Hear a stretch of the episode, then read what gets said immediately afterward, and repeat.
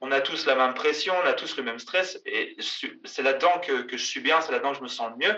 Et c'est vraiment, euh, c'est vraiment ça qui m'a fait aller vers le coaching mental et vers l'hypnose. Alors l'hypnose, euh, c'est un petit plus que j'utilise dans ma pratique euh, au quotidien. Voilà, je ne fais pas de l'hypnose, je vais pas dire je fais de l'hypnose, je fais du coaching mental et l'hypnose, c'est un petit truc qui vient se rajouter en plus. Ici votre hôtesse Amélie Delebel et je suis très heureuse de vous accueillir sur le podcast Athlète Entrepreneur qui met en évidence des parcours inspirants d'athlètes ou d'anciens athlètes de haut niveau qui se sont tournés vers le milieu entrepreneurial.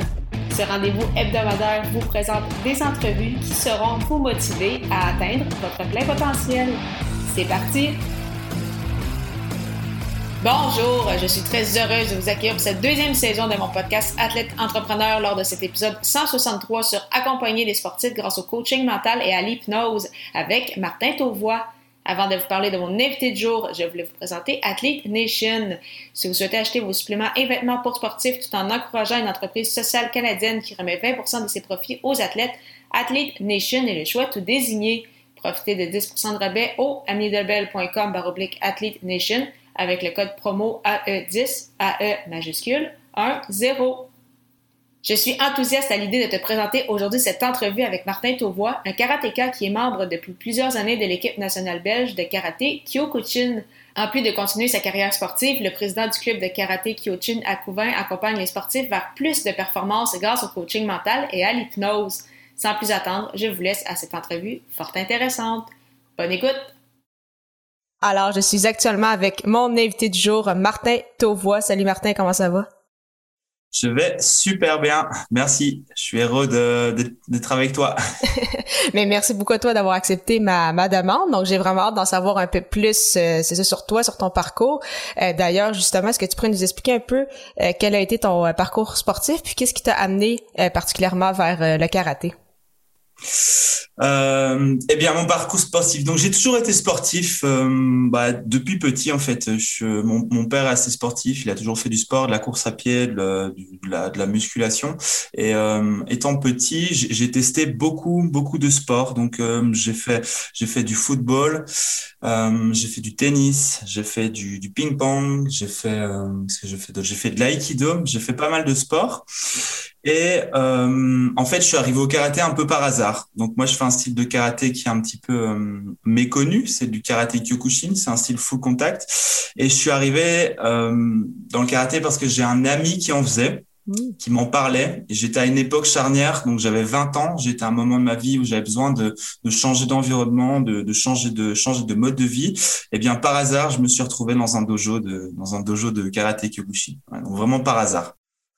Ah, mais c'est super intéressant. Puis depuis ce temps-là, il y a quand même beaucoup de choses qui, euh, qui sont arrivées. Justement, quand je faisais un peu des, des recherches en préparation de l'entrevue, euh, tu as représenté aussi, c'est ça, la, la, Belgique avec, avec l'équipe nationale belge. Donc, justement, donc commencer une carrière sportive à, à 20 ans, c'était un peu plus rare. Donc, quel a été, c'est ça, ton parcours depuis toutes ces années-là? C'est vrai que c'est un peu rare. D'ailleurs, quand j'ai commencé, j'avais vraiment cette croyance que bah, il fallait commencer tôt pour pouvoir être bon. Mm-hmm. Et euh, en fait, ce qui s'est passé, c'est que euh, quand j'ai dû, enfin, à 20 ans, j'ai eu une, une, adolescence un peu chaotique, on va dire, des mauvaises fréquentations ce genre de choses. Et j'avais vraiment besoin de faire un switch euh, dans ma vie, vraiment besoin d'avoir un nouveau, un nouvel environnement, de me retrouver avec des nouvelles personnes. Et en fait, j'ai mis euh, tout mon temps et toute mon énergie dans, dans le karaté euh, à tel point que mon niveau a augmenté relativement rapidement. En fait, c'est vraiment ça. J'ai mis énormément de temps, énormément d'énergie là-dedans parce que j'en avais besoin. J'avais vraiment besoin de de, bah de, de, ce changement de vie, mm-hmm. ce qui m'a permis d'évoluer très très rapidement en fait. Donc euh, j'ai commencé, je pense, euh, en 2000, en 2010 aux alentours de 2010. Euh, ma compagne partait aux études dans une autre ville et euh, j'ai découvert qu'il y avait aussi un dojo de la même fédération dans cette mmh. autre ville. Ce qui fait que je me suis retrouvé à m'entraîner dans deux clubs, dans deux dojos différents et à vraiment prendre beaucoup d'expérience et beaucoup de euh, beaucoup d'entraînement, ce qui fait que bah, voilà, j'ai pu augmenter mon niveau assez rapidement. Ah, c'est super, euh, c'est super intéressant. Puis qu'est-ce qui t'a amené jusqu'à l'équipe, euh, l'équipe belge? Euh, Alors voilà, donc si tu veux, alors il faut savoir que dans le karaté Kyokushin, il existe différentes fédérations. Il y a des fédérations qui sont qui sont un peu plus grandes que d'autres. Alors en Belgique, le sport c'est très compliqué parce que on a on a différentes communautés. On a la communauté wallonne, on a la communauté flamande et on a une petite communauté germanophone. Et le, le sport est scindé vraiment euh, en différentes communautés. Donc c'est très compliqué niveau politique. Bon, mm. ça met des freins, euh, ça met des freins euh, pour pour beaucoup d'athlètes. Et en fait, j'étais dans une très petite fédération. Donc j'étais dans une petite fédération où on n'avait pas vraiment d'équipe, on n'avait pas vraiment, on n'avait pas vraiment de soutien. Donc ce qui fait que j'ai dû beaucoup chercher par moi-même comment m'entraîner, etc. Et en fait, j'ai été approché par euh, l'équipe nationale d'une autre fédération, la fédération qui s'appelle Shin Kyokushin. Et en fait, euh, j'ai rejoint cette autre fédération et cette équipe nationale d'abord euh, en tant qu'invité entre guillemets. Donc j'étais mhm. pas membre de cette fédération, mais je faisais partie, je faisais les compétitions avec l'équipe de cette fédé. Et finalement j'ai euh, j'ai switché, j'ai changé de fédération pour me trouver dans cette grosse grosse fédé qui est la Shin Kyokushin, qui est la fédé mondiale la plus grosse. C'est chez nous qui a le plus gros niveau au niveau karaté euh, niveau karaté Kyokushin. C'est chez nous qu'au niveau européen il y a aussi un très très gros niveau. Donc voilà, j'ai vraiment dû changer de d'environnement, changer de fédération pour me retrouver au sein de cette équipe nationale. Ok, c'est quand même euh, quand même quelque chose. Donc on voit c'est ça que c'est un peu plus euh, complexe. Puis je vois que le, parcours ça n'a pas dû toujours être euh, facile. Tu dirais que c'est quoi qui a été ton ton plus grand défi à travers euh, à travers tout ça depuis les, les dernières années?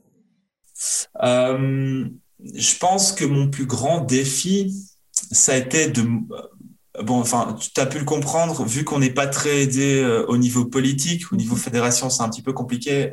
Euh, c'est toujours le règne de la débrouille, on va dire. Donc, euh, c'était un grand défi, c'était une grande force de, de devoir par moi-même chercher comment faire pour m'entraîner euh, de façon plus professionnelle, comment faire pour être plus performant, comment faire pour faire les choses mieux sans avoir un staff comme ça pourrait être le cas dans d'autres euh, dans d'autres pays ou dans d'autres mhm. sports. Donc ça, ça a vraiment été le gros défi, c'est bah, me créer moi-même mon environnement euh, pour pouvoir être performant parce que bah, c'est toujours vraiment le règne de la débrouille ici en Belgique. C'est un petit peu un petit peu compliqué à ce niveau-là. Mais je pense que euh, ça a été allez, moi je le prends comme une force maintenant parce que c'est c'est ce qui m'a permis de de changer euh, au niveau de au niveau de ma carrière. Mhm. Ça m'a ça m'a vraiment permis de prendre de prendre de, de l'expérience et de pouvoir partager ça aux personnes.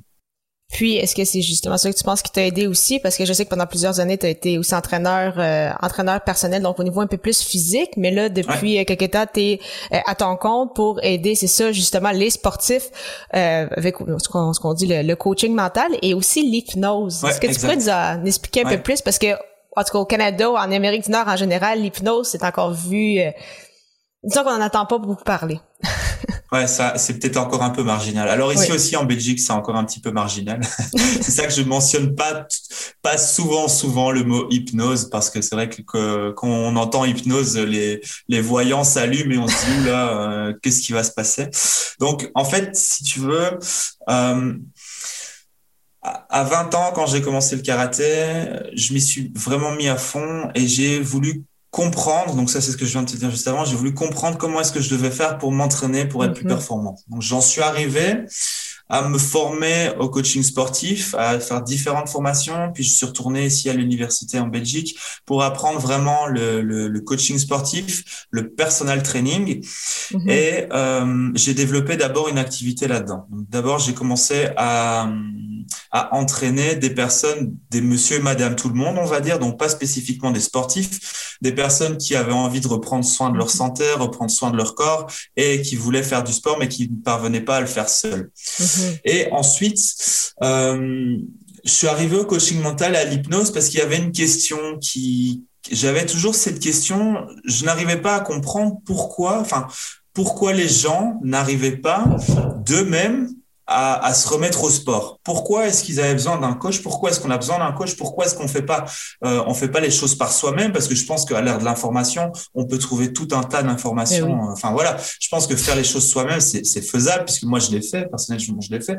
J'ai toujours eu cette question de me dire tiens, comment ça se fait que les gens font appel à un coach? Pourquoi? Qu'est-ce qu'il y a plus profond en fait? Qu'est-ce qui se cache au plus profond? Et c'est quoi le blocage finalement mental qui empêche les gens de se, se mettre au sport? Et donc, euh, j'ai commencé à me former au coaching mental en fait, donc euh, au sein d'une académie privée ici en Belgique. Et euh, bah, ça a réveillé chez moi des choses. Je me suis dit ah ouais, mais en fait, euh, moi ça m'a permis d'aller plus loin aussi dans ma pratique. Ça m'a permis de voir les choses différemment. Et c'est que très récemment en fait que j'ai eu ce truc de me dire ouais ben moi en fait maintenant j'ai envie de travailler avec des sportifs comme moi parce que c'est mon monde parce que euh, on parle tous le même langage on a tous les mêmes blocages on a tous la même pression on a tous le même stress et c'est là-dedans que, je suis bien c'est là-dedans que je me sens mieux. Et c'est vraiment euh, c'est vraiment ça qui m'a fait aller vers le coaching mental et vers l'hypnose. Alors l'hypnose euh, c'est un petit plus que j'utilise dans ma pratique euh, au quotidien. Voilà, je, je, je fais pas de l'hypnose, je vais pas dire je fais de l'hypnose, je fais du coaching mental et l'hypnose c'est un petit truc qui vient se rajouter en plus. Non, mais c'est super, euh, c'est super intéressant. Puis, euh, c'est ça. À quel moment exactement est-ce que tu t'es lancé à ton compte? Puis comment ça va justement pour trouver des, des clients et autres? Est-ce que ça ça va bien pour le moment?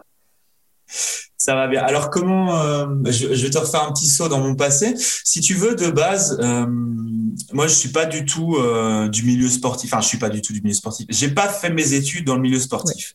Quand j'étais plus jeune, je faisais des écoles, des études d'imprimeur. Donc imprimeur, bah voilà, tu sais, ça. J'étais conducteur de machine et je travaillais dans une imprimerie, donc ça n'avait rien à voir avec le sport. Pas du tout, pas du tout du tout avec le sport. D'ailleurs, j'ai mis longtemps avant d'accepter ce fait que, bah oui, c'est, c'est ok de faire une réorientation professionnelle et mhm. voilà. Enfin, je m'en sers maintenant comme une force plutôt comme une faiblesse. Et en fait, euh, euh, j'ai perdu le fil de mes idées, en fait.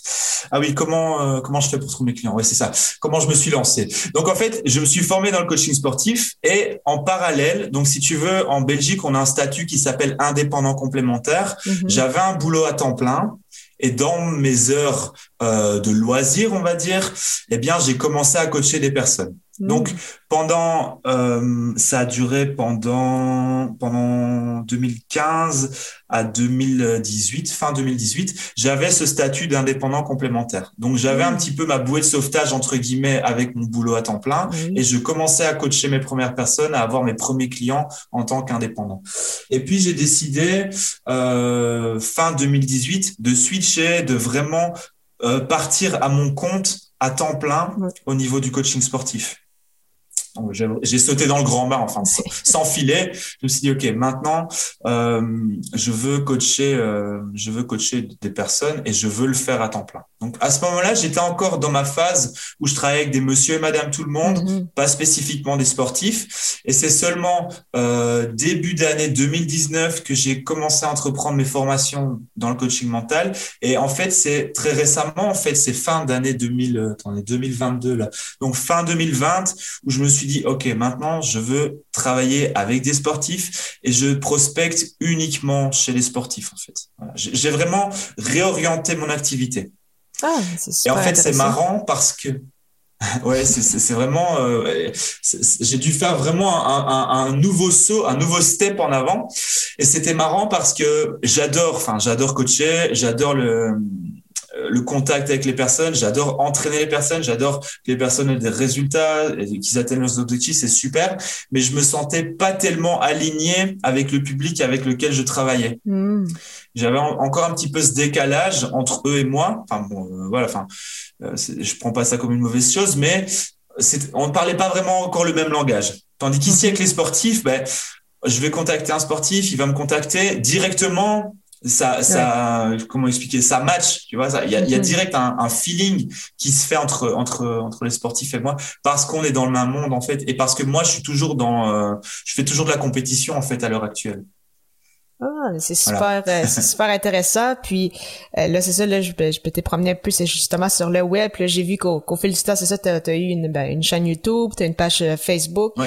euh, t'as utilisé ces différentes plateformes, t'avais un, un, site web aussi. Mais là, de plus en plus, c'est que c'est beaucoup sur ton Facebook personnel. Donc c'est là où que tu partages énormément de, de, contenu, que tu racontes des histoires. Est-ce que tu pourrais nous expliquer un peu, Exactement. en fait, pourquoi avoir choisi cette plateforme-là? Donc c'est ça pour rejoindre un peu ton, ton public, puis raconter un peu ton, ton histoire ou donner des des, conseils? Eh ben, écoute, c'est simple. Euh, quand je me suis recentré sur euh, bah, sur la cible, hein, on va parler un peu business, hein, sur la mhm. cible ou sur le persona euh, mhm. avec qui j'avais envie de travailler, je me suis demandé, bah tiens, où se trouvent les sportifs euh, et je me suis aussi demandé comment est-ce que je sais facilement leur communiquer. Donc où se trouvent les sportifs? Bah les sportifs ils se trouvent sur Facebook, mais ils se trouvent peut-être aussi un peu sur Instagram, sur YouTube. Donc j'ai vraiment fait un choix de plateforme. J'ai choisi Facebook. Pourquoi? Parce que c'est une plateforme avec laquelle je suis avec laquelle je suis à l'aise mhm. et j'ai choisi le format écrit parce que c'est aussi un format avec lequel je suis à l'aise. Alors je fais un peu de vidéo, euh, j'ai prévu peut-être plus tard de faire aussi un peu d'audio, mais le format écrit c'est vraiment un format avec lequel je suis à l'aise et c'est pour ça que j'ai choisi Facebook et c'est pour ça que que je suis euh, le plus souvent sur cette euh, sur cette plateforme. Et alors ben, ma stratégie elle est, enfin je pense comme un peu un peu tous les entrepreneurs qui vont utiliser Facebook aujourd'hui, on sait bien que sur les pages euh, le reach des pages est quand même assez bas. Donc la mhm. stratégie ici, elle est simple, c'est d'ajouter sur un compte privé euh, des, des, sportifs pour pouvoir les exposer à mon contenu et si ça match, qu'ils viennent me parler et discuter avec eux. Quoi. Voilà, c'est la stratégie que j'ai choisi d'utiliser. Et comme euh, je suis en plein lancement, enfin lancement, euh, cette activité elle n'a que quelques mois finalement, mhm. ben, je mets vraiment toute mon énergie là-dessus. J'ai décidé, si c'est comme en sport, hein, quand tu es focus sur un objectif, eh bien ici j'ai décidé de me focaliser uniquement sur euh, sur euh, sur Facebook. Donc c'est beaucoup Facebook pour le moment. Est-ce que tu sais justement si tu vas peut-être aller vers euh, d'autres plateformes? Donc tu as parlé justement aussi un peu de, euh, de vidéo, un peu d'audio, puis Là, c'est ça. Les gens, les gens ne voient pas, mais moi, moi, je te vois présentement, puis je vois c'est ça que tu as quand même un, bon micro, un bon équipement. Euh, est-ce que c'est quelque chose aussi euh, que tu penses peut-être dans le, dans le futur, dans la stratégie un peu plus à, à long terme? Euh, oui, effectivement. Alors, euh, la vidéo, pas sur YouTube. Je pense pas développer une grosse chaîne YouTube. Après, peut-être que je vais le faire. Je, je sais pas voilà. Moi, je suis quelqu'un qui change beaucoup d'avis. Hein. Des fois, j'ai une idée, puis une autre, puis une autre, puis une autre. Mais je pense que là, la vidéo, pour l'instant, elle va rester sur Facebook parce que vraiment, c'est le canal, euh, c'est le, canal le plus simple. Et à vrai dire, j'aimerais bien créer un podcast en fait. Alors, c'est super marrant quand tu m'as que tu m'as proposé de de, de m'interviewer, je me suis dit, ah, mais tiens, c'est marrant. Euh, je pense qu'il n'y a pas de hasard. Hein. Mm. Je me suis dit, tiens, c'est peut-être un, premier bon exercice pour plus tard, enfin peut-être dans dans les dans les semaines, dans les mois à venir, euh, lancer un podcast, c'est quelque chose qui m'a toujours un peu attiré. Euh, J'aime bien écouter des podcasts, il y a pas mal de podcasts que j'écoute, et du coup, bah, je me suis dit, ouais, pourquoi pas le podcast. c'est un format avec lequel je suis à l'aise. Effectivement, rien euh, rien n'arrive pour rien. Donc, euh, ton, ton activité, euh, c'est ça au niveau personnel, mais j'avais également vu que tu étais président du club de euh, de karaté justement Kyokuchin à Couvent depuis Couvent Couvent? Depuis Couvent, 2015. C'est ça, ouais, c'est ça. Fait comment tu as vécu en fait tout ça? Parce que là ça fait déjà plusieurs années puis on le sait que depuis deux ans ça a été très difficile euh, mondialement euh, au niveau mondial donc, avec le Covid. Ouais, donc comment tu as, vécu tout ça ayant justement une école de sport? Ouais. Euh, en fait, euh, bah, ce club, enfin ce, ce, dojo, c'est euh, c'est mon c'est mon petit bébé, on va dire. Enfin, je l'ai ouvert en 2015. Donc en 2015, ça faisait pas vraiment longtemps que je faisais du je faisais du karaté. Hein, mhm. Finalement, ça faisait ça faisait jamais que que cinq ans. J'avais un petit peu, tu sais, on retrouve beaucoup ça dans l'entrepreneuriat, un syndrome de l'imposteur. Hein. Mhm. J'étais à l'époque, j'étais encore j'étais encore ceinture marron, donc j'étais pas ceinture noire. Donc bon, faut savoir que bah de manière générale, quand tu ouvres un club, bah, tes ceintures noires. Pour moi, dans, dans, enfin, dans ma conception des choses, quand je vais m'entraîner, je, je m'attends à ce que la personne soit ceinture noire. Après, j'ai un peu changé d'état d'esprit par rapport à ça, mais à l'époque, j'étais encore ceinture marron. Donc, euh, les deux premières années, euh, je faisais un petit peu les choses dans mon coin, on va dire. J'avais, j'avais des élèves, j'avais des gens qui arrivaient, mais j'ai jamais trop fait parler de moi. J'ai jamais vraiment fait de publicité par rapport à mhm. ça. C'était vraiment, euh, euh, c'est ma passion. Moi, c'est mon plaisir. C'est là-bas que je prends, je, je, kiffe vraiment. J'adore, j'adore enseigner. Mais c'est vrai que les deux premières années, c'était un petit peu voilà dans mon coin euh, et j'en parlais pas trop. Et c'est seulement à partir de 2018 où j'ai passé ma ceinture noire, où là, le club a vraiment commencé à prendre de l'expansion. J'ai commencé à avoir de plus en plus d'élèves, où j'ai ajouté des cours, parce qu'au début, je donnais cours uniquement le dimanche matin. Puis après, ben, j'ai ajouté des cours. j'ai ajouté des cours pour enfants aussi. Donc euh, ça c'était une bonne chose. Donc maintenant j'ai un cours avec les tout petits qui ont qui ont 5 5 6 ans, c'est trop marrant. Enfin c'est euh, c'est c'est super fun. Euh, puis j'ai un cours avec les les plus grands, les ados et les adultes. Actuellement, j'ai euh, je pense une soixantaine de membres. Donc euh, c'est déjà pas mal. Il faut savoir que Couvin c'est c'est une petite ville. Hein. Je sais pas comment c'est au Canada, mais chez nous il n'y a pas énormément de grosses villes. Moi là où je vis c'est c'est plutôt un milieu rural. Je vis dans un tout petit village de 150 habitants, donc c'est vraiment petit. Couvin, c'est la ville la plus grosse à côté de, de, chez moi. Je sais pas te dire combien il y a d'habitants, mais c'est pas c'est pas une énorme ville. Donc c'est déjà très bien. Euh, c'est déjà très bien. Et puis on commence à se faire un nom, donc c'est chouette.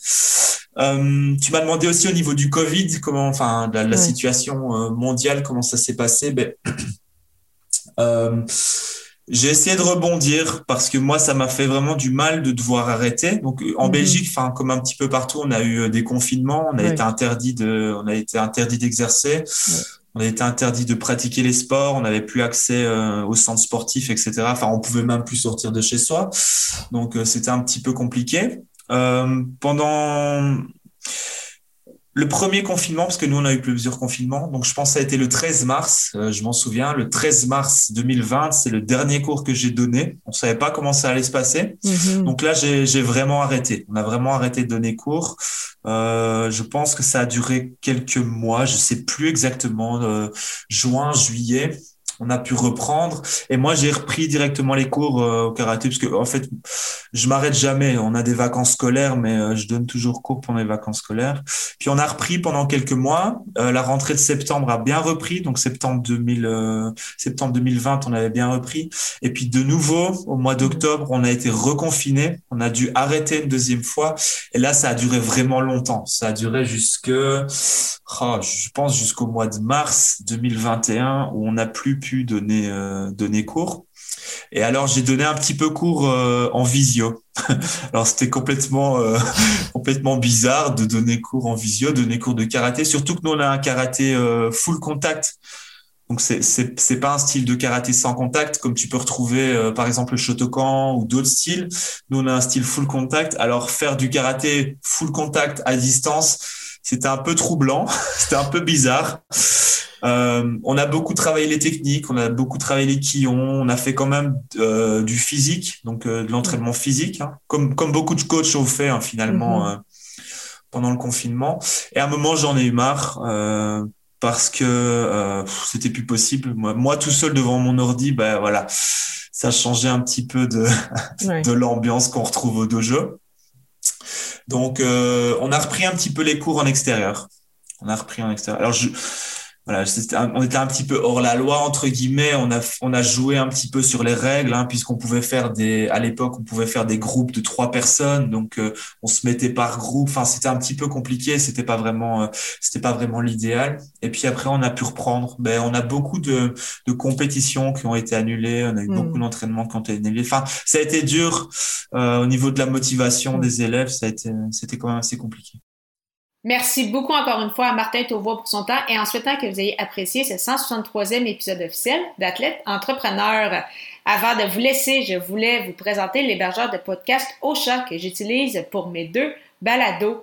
Contrairement aux autres hébergeurs de podcast, Ocha est également un outil marketing qui vous permet, entre autres, de planifier vos publications sur les réseaux sociaux, de bâtir votre propre liste de courriels et de générer des clips audio. Pour l'essayer à votre tour, profitez d'un essai gratuit de deux semaines au amidebel.com par. Je vous donne rendez-vous à l'épisode 164 pour la suite de cette belle entrevue. Ne manquez pas ça!